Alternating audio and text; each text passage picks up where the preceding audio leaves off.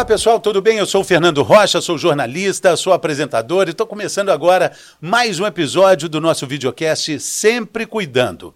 Esse é um videocast do Sempre Cuidando, programa de suporte ao paciente da Servier, para apoiar você que foi diagnosticada, que foi diagnosticado recentemente com alguma doença crônica, ou então você que quer começar a se prevenir.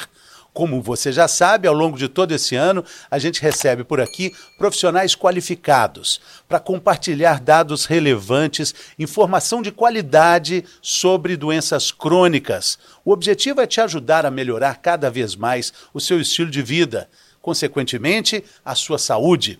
Além do programa completo aqui no YouTube, você também pode ouvir os nossos episódios no seu serviço de streaming de música preferido. E também pequenos vídeos, os chamados cortes nas redes sociais. É só buscar por Sempre Cuidando que você vai nos encontrar nesses canais também. Bom, vamos então ao tema do episódio de hoje. Segundo o Ministério da Saúde, o infarto agudo do miocárdio é a maior causa de mortes no Brasil. A gente se assusta só de pensar nisso, não é? Mas é um assunto muito sério. À medida que a gente entende que a média de a cada 5 a 7 casos ocorra uma morte, a gente se assusta mesmo. E pensando na prevenção, a gente vai falar sobre isso com o cardiologista Dr. Felipe Galego. Vamos entender mais sobre o infarto, vamos entender mais sobre a prevenção desse problema e a saúde do coração. Seja muito bem-vindo, doutor Galego. Que alegria te receber aqui. Tudo bem? Tudo bem, Fernando. Obrigado. Vai ser uma oportunidade bem bacana de nós discutirmos um tema tão importante. Sim, exatamente. Doutor, é, para a gente começar a, a, entender esses números, né, números que são assustadores, uma doença que causa tantas mortes no país, vamos entender o que, que é o infarto em si. A gente fala muito sobre isso, mas talvez entenda menos do que normalmente a gente fala, né? Legal, Fernando. Isso é uma coisa muito importante. Infarto é quando o coração deixa de receber sangue em uma área específica. Então a artéria que leva sangue ao coração, ela acaba tendo entupimento e morrem algumas células. Então infarto é a morte de células do coração. E aí a gente vai ter um espectro amplo, vai depender de qual artéria que foi comprometida, se esse infarto vai ser pequeno, vai ser grande e quais serão as consequências. Então, é, quando a gente fala de infarto, a gente pode falar também de níveis, dependendo do, do, do, do do entupimento e do, do, da interrupção de fluxo de sangue é, para o coração? Exatamente. Depende do local. Dentre as artérias que irrigam o coração, se é um local pequenininho, morre poucas células, existe até, Fernando, bancos de dados que mostram que parte dos infartos o paciente nem percebe. Depois, quando ele vai ser analisado no futuro através de exames, fala: olha, você teve infarto em algum momento no passado.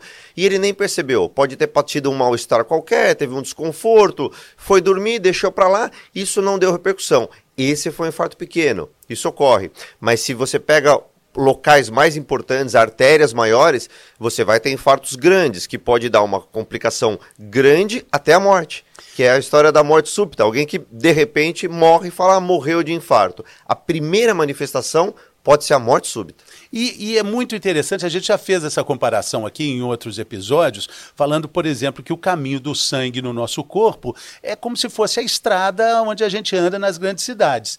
Quando essa estrada fica interrompida, tem um congestionamento, isso pode causar danos maiores ou menores. Quando o senhor falou que às vezes a gente tem um infarto e segue a vida, é talvez porque foi numa estradinha pequena ali, o próprio coração entendeu ali um atalho, foi para um caminho vicinal ali e, e, e vida que segue? Exatamente isso. É como se fosse uma rua pequenininha que fosse levar a uma sequela pequenininha de um pequeno território Uh, o paciente deve ter sentido alguma coisa, mas é algo que passou batido. Tantas vezes a gente tem um mal-estar, sente alguma coisa, toma um analgésico qualquer, deixa passar e só vai descobrir isso em exames posteriores.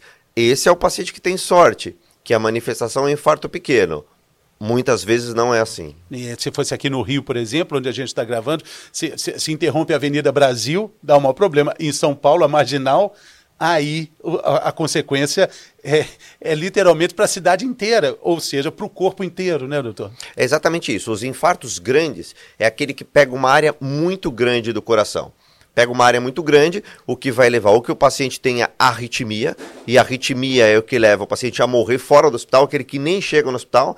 Na hora que fecha a artéria, a gente tem no coração, Fernando, a gente tem essa parte que você descreveu bem, que a gente fala como se fosse a parte hidráulica, a parte onde circula o sangue pelo coração. Tem a parte mecânica, que é o coração batendo a bomba, e a gente tem a parte elétrica. É, a gente tem impulsos elétricos para fazer o coração bater. Quando tem um infarto grande, a gente tem uma quebra desse sistema elétrico, que é o que se chama de arritmia. O coração para de bater ou bate de uma forma desordenada. Se o paciente está fora do hospital, isso vai ter como manifestação a morte súbita, uma parada cardiorrespiratória. Então isso é proporcional ao tamanho da área cometida. E quando a gente fala desse problema, a gente não fala de algo que aconteceu de uma hora para outra a gente está falando de fatores de risco, a gente está falando de escolhas de vida, de hábitos que são mais ou menos saudáveis, né, doutor? É exatamente isso, né? Você descreveu bem, é a doença que mais mata no Brasil. Diria mais, é a doença que mais mata no mundo. Se a gente fala é a doença que mais mata no Brasil, pode falar, ah, mas tem a ver com desenvolvimento, tem a ver com nível social. Não tem. Na imensa maioria dos lugares do mundo é a maior causa de morte. Por quê? porque a população tem vivido mais e a dificuldade de se controlar o hábito, os hábitos e as doenças crônicas, que é o principal foco desse videocast. Né? Então, as doenças crônicas, elas se somando e quanto mais tempo elas vão acontecendo, isso vai causando um entupimento. E esse entupimento, ele é lento. Sempre quando sai na mídia, que alguém famoso, alguém conhecido, morreu de uma hora para outra, fala, não tinha nada. Tinha, Fernando tinha, não sabia que tinha. Esse processo do entupimento da artéria, um entupimento lento e gradual, ele leva anos, décadas para acontecer. É um, um, um, processo que, dependendo dos fatores de risco, pode começar na adolescência, pode começar quando você é adulto jovem.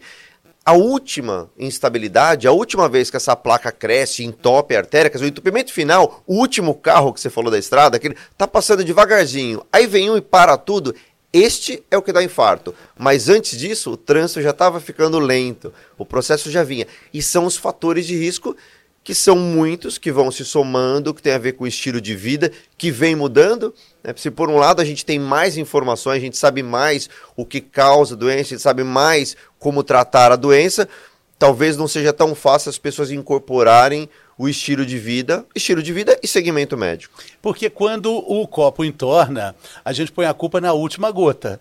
Mas ela foi só, tadinha, a última gota que caiu dentro de muitas outras gotas que foram ali atrapalhando a saúde do coração. O coração, ele faz o possível, doutor. Quando, ele, quando acontece o infarto, ele, ele já tentou de todas as formas continuar batendo? Ele resiste o que ele pode? O corpo humano tem essa, essa prerrogativa, né? Ele vai lançando mão de mecanismos que compensam coisas ao longo do tempo. Então a gente está falando do infarto, mas em muitas doenças, quando tem a primeira manifestação de sintoma, essa doença já vem há algum tempo, porque o organismo vai lançando mecanismos como o coração. Então, uma artéria está ficando entupida, o coração muitas vezes consegue mandar sangue de outro local para lá. Então ele consegue fazer uma própria é, fonte secundária de sangue, mas nunca é igual à fonte original. Então ela pode sustentar essa situação até um ponto.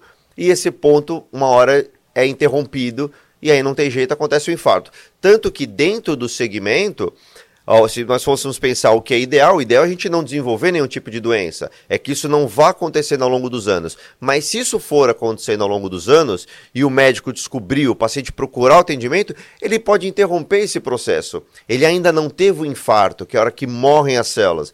E ele consegue, a partir de um tratamento, bloquear aquele processo, às vezes reverter parcialmente esse processo, para nunca chegar a ter uma sequela maior que é o infarto, é ter a morte ou ficar com o coração fraco.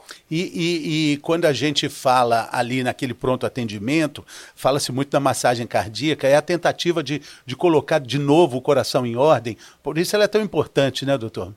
É verdade, é na hora que a gente tem a complicação mais grave, que aquele infarto foi tão significativo, gerou uma arritmia, o coração parou de bater. Então se começa a massagem cardíaca, se começa as compressões torácicas e tem o choque, a desfibrilação que se dá com o aparelho para restaurar o ritmo do coração. E aí voltando ao ritmo, ele só deixou de estar parado. Agora tem que restabelecer o fluxo, tem que desentupir o caminho. E, e, o desfibrilador também, a mesma função, né? Agora, quando a gente fala de infarto, existe também uma ideia já pré-concebida de, de, de uma dor muito forte no coração.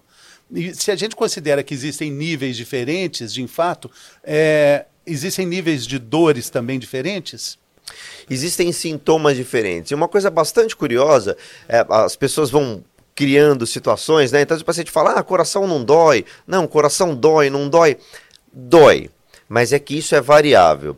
De uma forma interessante, a maior parte dos pacientes não fala que tem dor no peito. Ele fala que tem um desconforto. O paciente usa essa palavra, desconforto. É um aperto no peito. Às vezes um médico pode chegar, um médico mais novo, perguntar: ah, você teve dor no peito? Não, não, não tive dor. Eu tive um desconforto. Foi intenso. Fala de 0 a 10, qual é a, a, a, nota? É 10, mas ele não descreve como dor. Então não é necessariamente uma dor aguda. É um desconforto, um, apeito, um aperto no, no peito. O mais clássico é um aperto, um desconforto no peito, que habitualmente vai para o braço esquerdo, pode ir para os dois braços, pode ir para as costas, pode ir para a mandíbula, mas tem pessoas que têm um mal-estar, uma falta de ar, tem uma sudorese. Existem outros sintomas que a gente fala que equivalem a uma dor torácica. Em outras palavras, para alguém que precisa procurar um atendimento, um desconforto na região do tórax, você precisa ser avaliado. Pode ser outras coisas? Pode, mas pode ser infarto. A gente não pode ficar esperando uma dor aguda, como falar isso é infarto, e se for algo mais leve, achar que não. E, e embora o Milton Nascimento cante né, que amigo é coisa para se guardar no lado esquerdo do peito, o coração está tá no centro do peito. Isso também, por isso você está dizendo, a dor no peito, né? A gente não sente do lado esquerdo, né? É isso mesmo. A dor ela não é localizada do lado esquerdo. O coração ele fica centralizado, virado para a esquerda. Então é um pouco para a esquerda, mas habitualmente uh, tem um sinal que foi descrito há muito tempo, onde o paciente põe a mão no centro do peito, tem aquele desconforto aqui. Não é algo bem localizado à esquerda, é mais centralizado levemente à esquerda, difícil de definir. Muitas vezes ele é difuso, muitas vezes ele é na boca do estômago, que nós chamamos de região epigástrica. Então, desconforto acima do umbigo, de uma forma mais simplista, acima do umbigo a gente tem que pensar em coração. É igual água, em cima do umbigo já Exatamente, é perigo. já é né? é perigo. Mas o senhor está falando algo muito ligado a outros problemas que médicos, colegas do senhor de outras especialidades sempre falam. Por exemplo, refluxo, a própria gastrite, ar preso, essa sensação de, de, de, de essa barriga pesada, tudo muito ligado ao nosso sistema digestório mas são pontos de atenção, porque eles podem se confundir, esses sintomas? Podem se confundir. É melhor a gente tratar como mais grave ou investigar o mais grave e uma vez descartado que seja coração, fala vai investigar o estômago, do que o contrário. Há pessoas que vêm com angina, vêm com dor no peito eh, antes do infarto, aos esforços, e vai procurar um gastro, e vai investigar o estômago, e nesse meio tempo acaba tendo infarto. Então é importante descartar o que é o mais grave. Descartou que é o coração, que seja o coração, vai ver o sistema digestório, que é importante, mas não vai levar um risco imediato.